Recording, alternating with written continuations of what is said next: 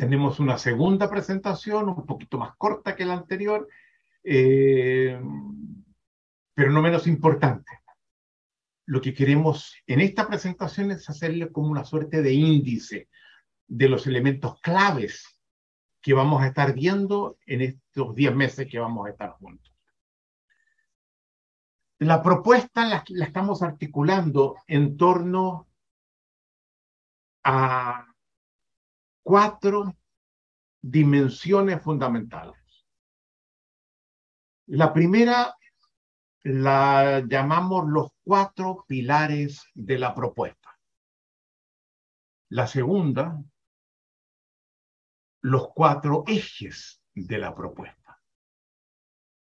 De los ejes vamos a sacar la tercera, que es más amplia, no, no, no, no son cuatro ocho, que la llamamos simplemente competencias conversacionales. Y enseguida vamos a hablar de los cuatro principios de la propuesta. Pilares, ejes, competencias conversacionales y principios. En eso vamos a articular todo lo que vamos a hacer. ¿Cuáles son los cuatro pilares de la propuesta? Y son muy importantes. La ética, el rigor conceptual, lo que Aristóteles en su retórica llama el patos, que es producir en lo posible una experiencia inspiradora que expanda el horizonte existencial de cada uno, permitiéndoles acercarse a una vida más plena, de mejores condiciones de convivencia con los demás. Y el cuarto pilar, poder de transformación eficaz. Quiero hacer algunas cambios. El, la ética no es fundamental. Esta es una propuesta extremadamente poderosa y es tan poderosa que hay quienes la, eh, están usando su nombre para hacer eh, prácticamente actos delictivos, para crear eh, empresas corruptas que estafan, que abusan, que maltratan a la gente bajo el nombre de lo que nosotros hacemos. La ética es fundamental. Y les advertimos eso ahora porque vamos a certificarlos en función de la capacidad de desempeño que ustedes exhiban en, en la disciplina del coaching ontológico al final de los 10 meses. Pero también en función del juicio que hagamos con respecto al juicio ético, a la ética que se expresa en ese desempeño. Porque aunque tengan competencias conversacionales que los lleven a un desempeño efectivo, si vemos que no lo están haciendo desde la ética que proponemos, nosotros no los vamos a certificar, no van a ir al mundo con un certificado nuestro diciendo que nosotros hemos sido las personas que los formamos.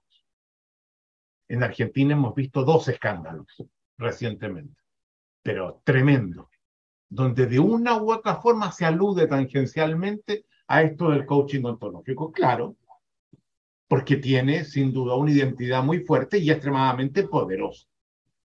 Estos, rigor conceptual, las mejores fuentes de pensamiento filosófico, científico y en las humanidades confluyen en lo que vamos a hacer patos, una experiencia. El etos habla de la autoridad, la confianza que inspiran el conjunto de gente que ejecutamos esto, que conducimos esto, los facilitadores, los coaches. Todos ellos tienen que inspirar en ustedes una sensación de una ética impecable. Si no lo hacen, adviértanlo. El rigor conceptual lo van a ir viendo en el despliegue. La ética es lo que tiene que pasar, el patos tiene que, es lo que tiene que pasar con ustedes. Sentirse transportados, inspirados en este trayecto que vamos a hacer. Pero todo esto tiene que concluir en un poder de transformación eficaz, no algo bonito a nivel de las ideas, sino en desempeño, acciones concretas. Esos son los pilares. Hablemos ahora de los ejes. Esta propuesta, decíamos, tiene cuatro ejes fundamentales. Cuatro ejes en torno a los cuales se articula la propuesta en su conjunto.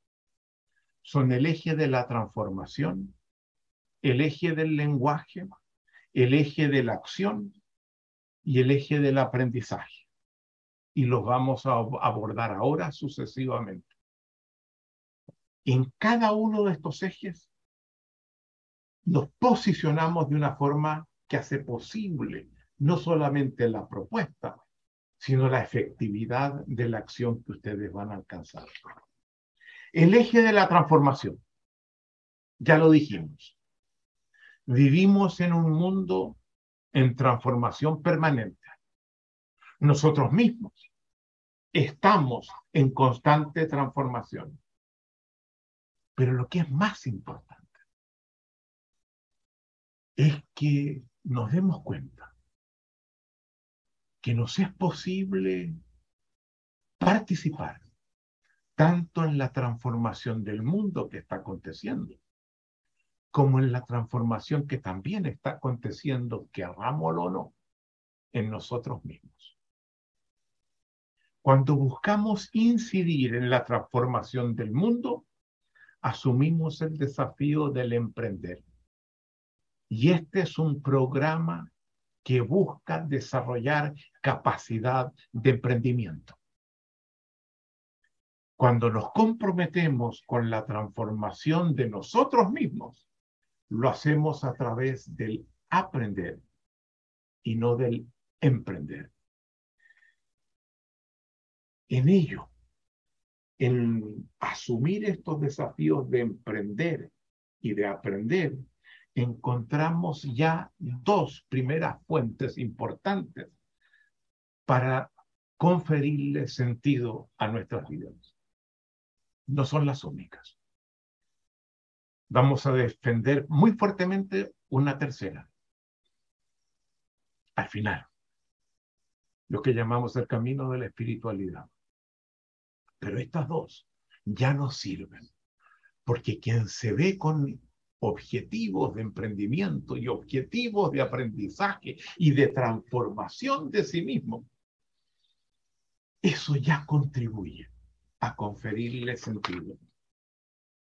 Nietzsche nos culmina con una frase que tomada los griegos, que es una consigna que hacemos nuestra.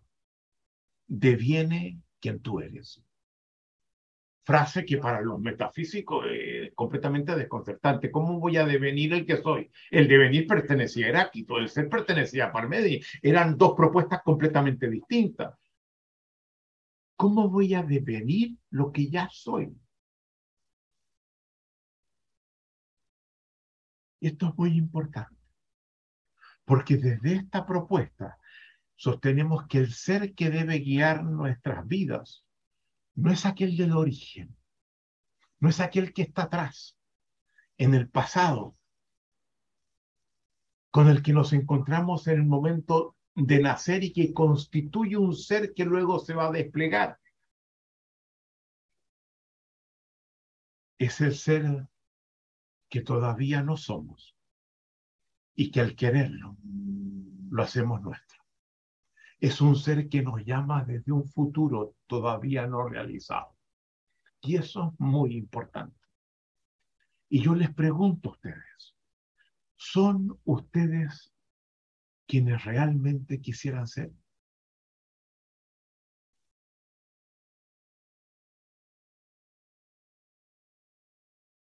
Son realmente el ideal que podrían levantar para cumplir con un proyecto pleno de ser humano. Ayudarnos a llegar a él es una de las tareas del coach ontológico.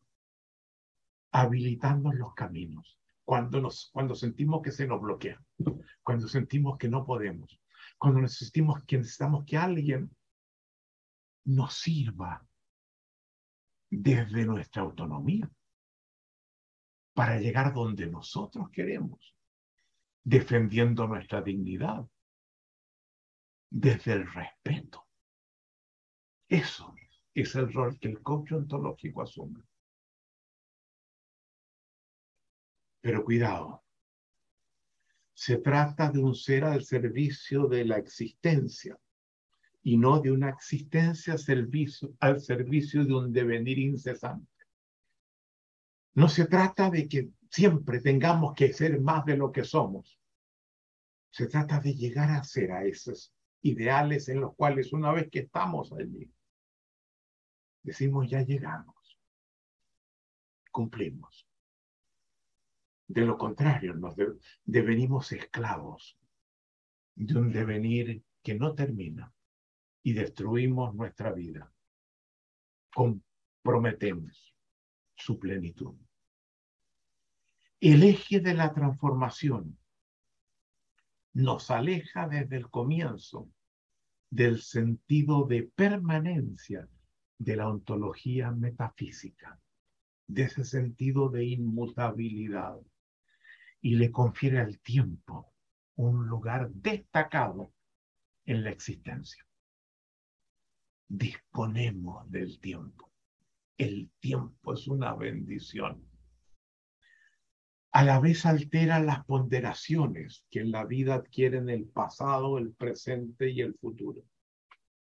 No en vano la obra más importante de Heidegger, filósofo central en la propuesta, se llama Ser y Tiempo. El tiempo es crucial. Y en el avanzado vamos a profundizar en la dimensión del tiempo en Heidegger. El tiempo,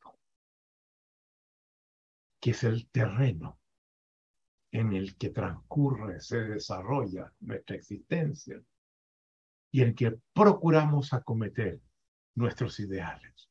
El ser que nos llama, nos llama desde el futuro. ¿Cuál es la palanca de la transformación? ¿Qué es lo que la produce? La acción humana. Hablemos del lenguaje. Y esto es importante porque aquí tenemos tres personajes que van a jugar un rol importante en la propuesta, distinto de los cuatro que ya vimos en la presentación anterior. Tres filósofos destacadísimos del siglo pasado que inciden de manera importante en la promesa. El siglo XX, donde emerge la lingüística, una mejor comprensión del lenguaje, donde emerge una rama nueva de la filosofía, que es la filosofía del lenguaje, reconoce en estos tres personajes aportes fundamentales. Y quiero hablar y referirme brevemente a ellos, se los quiero presentar. No vamos a volver a insistir mucho en ello, pero quiero que sepan que está detrás de buena parte de lo que vamos a hacer. No vamos a estar haciendo filosofía. Estas presentaciones iniciales solamente fijan un telón de fondo. La filosofía la vamos a soltar por 10 meses y la vamos a retomar solo al final para que ustedes vean lo que con ella hicimos sin nombrarla. Wittgenstein es el fundador de la filosofía del lenguaje. Y Wittgenstein acomete algo que de alguna forma estaba ya también presente en Heidegger. Produce un giro fundamental en nuestra concepción tradicional del lenguaje veníamos de una concepción contable, designativa del lenguaje. El lenguaje daba cuenta de lo que existe, de lo que está allí. Por eso que le llamamos contable, designa, da cuenta. Y de esa concepción del lenguaje, que era la que habíamos heredado por siglos, desarrolla un giro hacia una mirada al lenguaje que llamamos constitutiva, el lenguaje no solo designa los elementos, las cosas del mundo, constituye el mundo que habitamos. Y esto es central porque a partir de esto nos permite reconocer el carácter lingüístico de nuestra existencia y de los mundos que habitamos. Y van a ver ustedes las maravillas que con eso vamos a hacer. Martin Buber, filósofo muy importante, que tiene dos obras centrales, que es El hombre, donde critica incluso a Heidegger, le muestra que su filosofía tiene una deficiencia. Y luego otro libro fundamental, que es un poema filosófico, Yo y tú. Sostiene que los seres humanos, somos seres dialógicos, dice. ¿Qué significa esto de dialógico? Conversacionales que nos constituimos en las conversaciones en las que participamos. Y él se pregunta cuáles son esas conversaciones. ¿Cuáles son las conversaciones que durante la existencia entramos y nos van constituyendo? Tres, dice al comienzo. Las conversaciones con los demás, que debemos examinarlas que tenemos que perfeccionarlas porque nos hacen ser de manera distinta. La conversación con uno mismo, en la que estamos dándole vuelta una y otra vez. Y la conversación que él llama con el misterio de la vida. Después de haber dicho esas tres, él vuelve a la segunda y dice, pero la conversación requiere siempre al menos de dos. Y dado que uno es uno, esta parece que no habría que incorporarle y se arrepiente. Nosotros decimos, señores, somos múltiples, no somos uno. Él echa pie atrás porque sigue pensando que somos uno. Y uno con uno no conversa. Pero somos múltiples, como lo dijimos antes. Yo le pido a Alex que nos muestre la lámina 34 para que vean a Wittgenstein, de quien hablamos justo antes, y vean su, cómo era, filósofo austríaco, que enseña en la Universidad de Cambridge, uno de los dos más grandes filósofos de, del siglo XX. Yo creo que el tercero es de realidad, ya se los mostré que nos muestra Buber. Wittgenstein es un filósofo judío. Buber es un filósofo judío. Vamos a la 36. 36. Alex, ya les hablé de Buber, que es el hombre. Yo y tú. Ahí lo tenemos. Un ser que uno lo lee y se conmueve.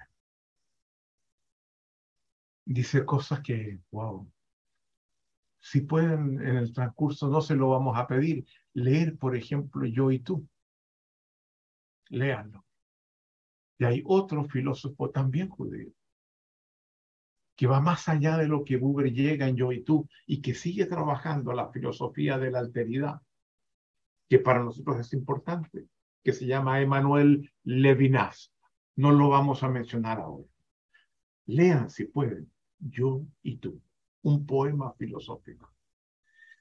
Pero hay otro filósofo, esta vez de la Universidad de Oxford, inglés, que se llama J. L. Austin, que hace otro giro que va a ser fundamental en lo que vamos a hacer.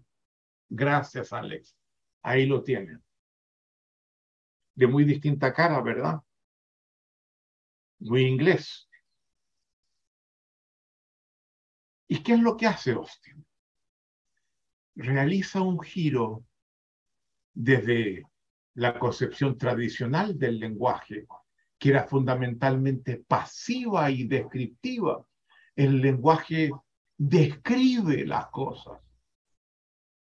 Y nos dice el lenguaje no solamente las describe, el lenguaje es activo, el lenguaje es acción, El lenguaje es transformador, el lenguaje es generativo. Y eso es central en esta propuesta. Y nos apoyamos en esos tres personajes para darle al lenguaje un sentido central, eje fundamental de la propuesta. El lenguaje es acción. Austin nos dice, el habla es acción. Cuando hablamos, actuamos. Nosotros hacemos dos cambios. Decimos, primero, se quedó corto, porque no solamente el habla es parte del lenguaje y es acción, la escucha del habla es también acción. Sobre ella vamos a estar hablando hoy día, en la tarde el carácter activo de la escucha. Por tanto, en vez de sostener el habla es acción, como decía Austin, decimos lenguaje es acción. Y eso cambia por completo tanto el concepto de acción como el concepto de lenguaje. Expande ambos conceptos y nos permite usarlos para construir justamente una nueva ontología. Derrida. No se los voy a mostrar porque ya se los mostré, fue el último de los cuatro primeros. Nos hace ver algo que es muy importante. Todo lenguaje es una diferencia, es una distinción que hacemos con respecto a, a otras palabras. Introducimos una palabra que es una distinción, una diferencia con respecto a otras diferencias, distinciones que son el resto de las palabras. El lenguaje opera a punta de diferencias en su interior, a punta de distinciones, y vamos a estar hablando de distinciones mañana en la mañana. Pero el lenguaje no solamente es algo que en lo fundamental opera a golpe de distinciones, de diferencias. El lenguaje también es un fenómeno que queda diferido en el tiempo. El sentido de las palabras está abierto a la historia, es dinámico. Las palabras van cambiando. Mi padre era filósofo y le encantaba cuando usaba un término ir a la epistemología. ¿A qué significaba la palabra cuando nació? Y yo siempre me, tenía un problema con eso, porque la epistemología va al origen, pero el sentido va cambiando en la historia. Y siempre el sentido de nuestras interpretaciones, de las palabras que utilizamos, puede ser modificado y adquirir connotaciones que, que en un comienzo no tenían. Y esto es fundamental entenderlo, no fijar el sentido del lenguaje en una suerte de inmutabilidad universal y formal. Y estas dos giros más Google realizan lo que va a ser una de las movidas filosóficas más importantes del siglo XX, lo que se llama el gran giro lingüístico, donde uno comienza a entender que a diferencia de la ontología metafísica que pensaba que el lenguaje es una suerte de sirviente de la razón, al servicio de la razón, donde yo comunico las conclusiones de la razón a partir del lenguaje. La razón es un fenómeno, es una práctica que en rigor remite a nuestra capacidad de lenguaje. Y tenemos que hacer un error entonces en la relación entre razón y lenguaje. La razón está subordinada al lenguaje. El lenguaje deja de ser considerado como un instrumento al servicio de la conciencia y se concibe ahora la conciencia humana como un producto, como una derivada del lenguaje. La biología evolutiva que se desarrolla a partir de Darwin. Se ha preguntado una y otra vez, ¿Cuál es la diferencia fundamental que define a nuestra especie, la especie humana? ¿Qué nos hace constituir una existencia tan distinta del resto de los seres vivos? Y hoy día es prácticamente un consenso en la biología evolutiva que ese rasgo que caracteriza a nuestra especie, sustentado en dimensiones biológicas que disponemos, en definitiva es el lenguaje. Tenemos una capacidad de lenguaje que otras especies no tienen. No decimos que no tengan lenguaje. No decimos que no puedan comunicarse entre ellas. Pero nuestra capacidad de lenguaje es cualitativamente distinta. De allí que llamemos a nuestra propuesta ontología del lenguaje.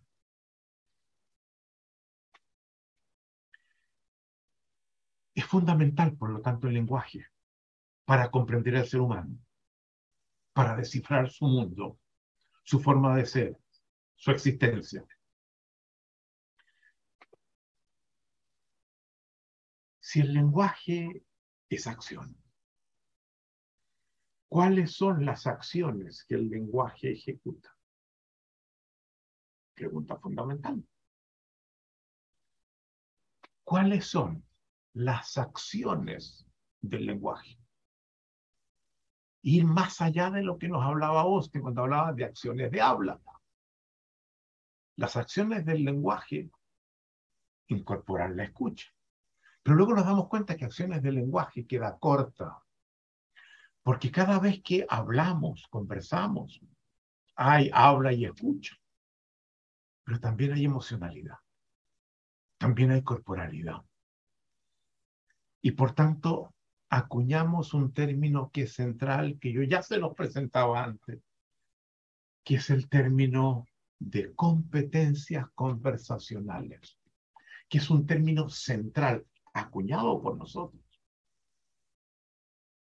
central en la propuesta. Competencias conversacionales. Si el lenguaje es acción y al expresarse va siempre con emocionalidad y con corporalidad, ¿cuáles son esas competencias conversacionales? Y una vez que tenemos la distinción de competencias conversacionales. Nos damos cuenta que tenemos que distinguirla de las competencias técnicas, que es las que hasta ahora le damos tanta importancia, las que se nos enseña en la universidad. Y nosotros reivindicamos que tan importante o más importante que las competencias técnicas, que están sujetas a una constante obsolescencia, son las competencias conversacionales, por cómo afectan nuestra vida, nuestras relaciones con los demás y nuestro desempeño. Y me interesa hacer una caracterización de esto que llamamos las competencias conversacionales.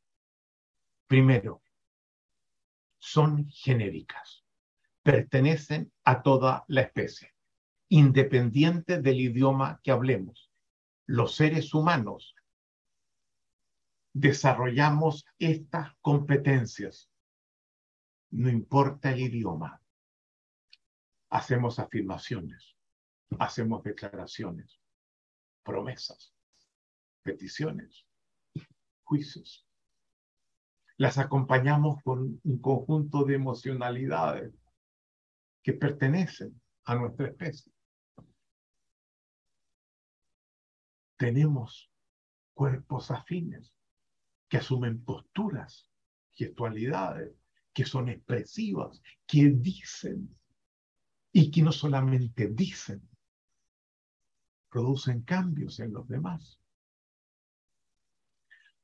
Estas competencias no solo son genéricas, cubren a toda la especie, resisten la obsolescencia. No importa cuándo, no importa en qué época, los seres humanos hemos emitido juicios hemos hecho peticiones, hemos tenido ciertas emociones, ciertas gestualidades y posturas. Son transversales, estas competencias conversacionales? Si yo aprendo a escuchar, si se me enseña cómo escuchar mejor, eso no solamente lo voy a aplicar como gerente de mi empresa en conducirla en mi desempeño, la voy a aplicar con mi pareja, con mis hijos, con mis amigos, en todos los dominios de la existencia. No están restringidas a un dominio específico. Estas competencias, las conversacionales, son adaptativas. Nos permiten adaptarnos a las transformaciones del entorno. ¿Qué es lo que nos hace falta hoy día? A través de interpretar, escuchar, emitir juicios. Son transformativas. Nos permiten participar en los procesos de transformación que nos afectan, pero que también podemos participar en ellos. Son las competencias claves, voy a mencionar de cuatro modalidades de, transformación. La innovación, el innovador tiene competencias conversacionales que no, el no innovador no posee. El liderazgo, la fuente del liderazgo son competencias conversacionales, no técnicas. Son la fuente del aprendizaje, lo vamos a ver, y son la fuente del emprendimiento. Actividades hoy día dada el mundo en transformación en el que estamos, que son fundamentales. Son relacionales. Definen las relaciones que tengo con los demás seres humanos. Son sistémicas, constitutivas del carácter, de los sistemas en los que nos desenvolvemos. Toda comunidad es un sistema conversacional. Toda familia es un sistema conversacional. Toda empresa, toda organización es un sistema conversacional. Todo sindicato es un sistema conversacional. Todo sistema social es un sistema conversacional. Y las competencias conversacionales que se dan cada uno de ellos son fundamentales para que funcione adecuadamente. Son existenciales. Todo lenguaje, nos dice Wittgenstein, es una forma de vida. Y estas competencias nos abren a la posibilidad de una vida más plena y de mayor sentido. Son ontológicas. ¿Qué quiero decir con ello? Configuran distintas modalidades de ser, tanto individuales como sociales. Estas competencias son la columna vertebral de lo que vamos a estar haciendo durante estos 10 meses. Este programa es un programa que se expresa en forma concreta en las competencias conversacionales. El lenguaje cumple distintos roles en los seres humanos. Primero, nos permite conferir sentido. Si no tuviéramos el lenguaje, el tema del sentido no, no existiría. Generar interpretaciones. Entender, anticipar, buscar causas, anticipar efectos. El lenguaje define el carácter de nuestras relaciones. Nuestras relaciones dependen de la calidad de las conversaciones que las define. El lenguaje es acción, como nos mostró justamente Austin. Puede sacar esa imagen, Alex. El lenguaje es acción. Y podemos ser más o menos competentes en las acciones que el lenguaje lleva, conlleva, en estas competencias conversacionales y por ser acción produce resultados. Y es bueno saber cómo el hablar, cómo el escuchar de una u otra forma, cómo hacerlo con distintas emociones, van alterando nuestra existencia y nuestra convivencia. El lenguaje nos permite coordinar acciones con otros para actuar conjuntamente y obtener lo que individualmente no podríamos. El lenguaje expande nuestra capacidad de aprendizaje y por ende de transformación tanto individual como colectiva.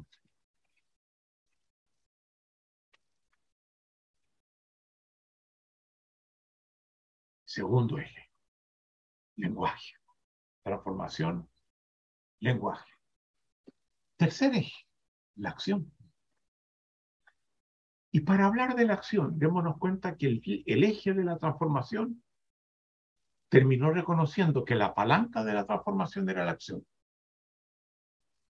Que para producir transformaciones tenemos que intervenir, tenemos que actuar. Y cuando hablamos del lenguaje, segundo eje, terminamos diciendo que el lenguaje es acción. Si el lenguaje es acción, si la transformación involucra la acción, la acción es el tercer eje.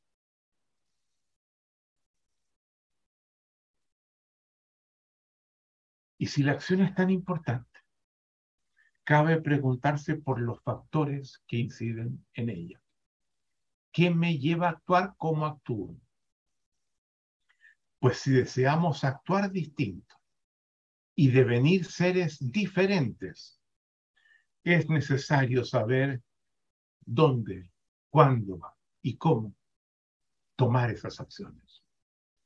Eso lo vamos a ver en la siguiente presentación, donde vamos a abordar el tema del modelo SAR. Pero esto implica algo muy importante en la nueva ontología implica que así como tuvimos que hacer una inversión, un enroque entre la relación que la ontología metafísica establecía entre la razón y el lenguaje, donde el lenguaje estaba al servicio de la razón, y damos vuelta a eso, y la razón se hace posible porque somos seres de lenguaje, si no sería imposible razonar. Aquí hacemos otro enroque y estamos haciendo enroques que corrigen el programa metafísico. Donde decimos, y ustedes van a ver que vamos a repetirlo en estos días. No es solo el ser el que define la acción. Y siempre lo hace, siempre hay un ser que actúa es la acción también la que constituye al ser que somos. Santo Tomás decía, siendo un metafísico, agere sequetur ese. La acción sigue al ser. Lo decimos sí. Siempre el que actúa es un sujeto, un determinado ser. Pero esa acción constituye, puede constituir un ser distinto de aquel que tomó la acción, de aquel que fuimos. Y este es un error fundamental, que la metafísica nunca vio. Ya hablaremos un poco más de la acción cuando abordemos el modelo SAR, pero queremos terminar con el cuarto eje, el eje del aprendizaje si la acción, perdón, si el aprendizaje es la acción que transforma nuestra capacidad de acción, porque eso es, ¿qué es el aprendizaje? Es la acción. El aprendizaje es una acción que como resultado cambia mi capacidad anterior de acción. Eso es el resultado. Por tanto, de todas las competencias que podemos adquirir, que nos llevan a un actuar y por lo tanto a una forma de ser distinta, no hay otra más importante que el aprendizaje. El aprendizaje es una metacompetencia. Es una competencia que nos permite ser más competentes en todas las demás competencias. Para la ontología metafísica actuamos de acuerdo a cómo somos. Lo acabamos de ver. Para la nueva ontología emergentes, también somos de acuerdo a cómo actuamos. Y si deseamos ser distintos y tener una existencia más plena, debemos cambiar la forma como actuamos. Y en otras palabras, debemos comprometernos con el aprendizaje. En un mundo de transformación permanente y sistémica como el actual, el aprendizaje es la herramienta imprescindible para asegurar nuestra readaptación. Y es allí donde estamos fallando. Hay aprendizaje que logramos identificar, pero hay mucho que no logramos identificar y que, y que requerimos que se nos ayude a descubrir esas cegueras, esas incompetencias que no vemos.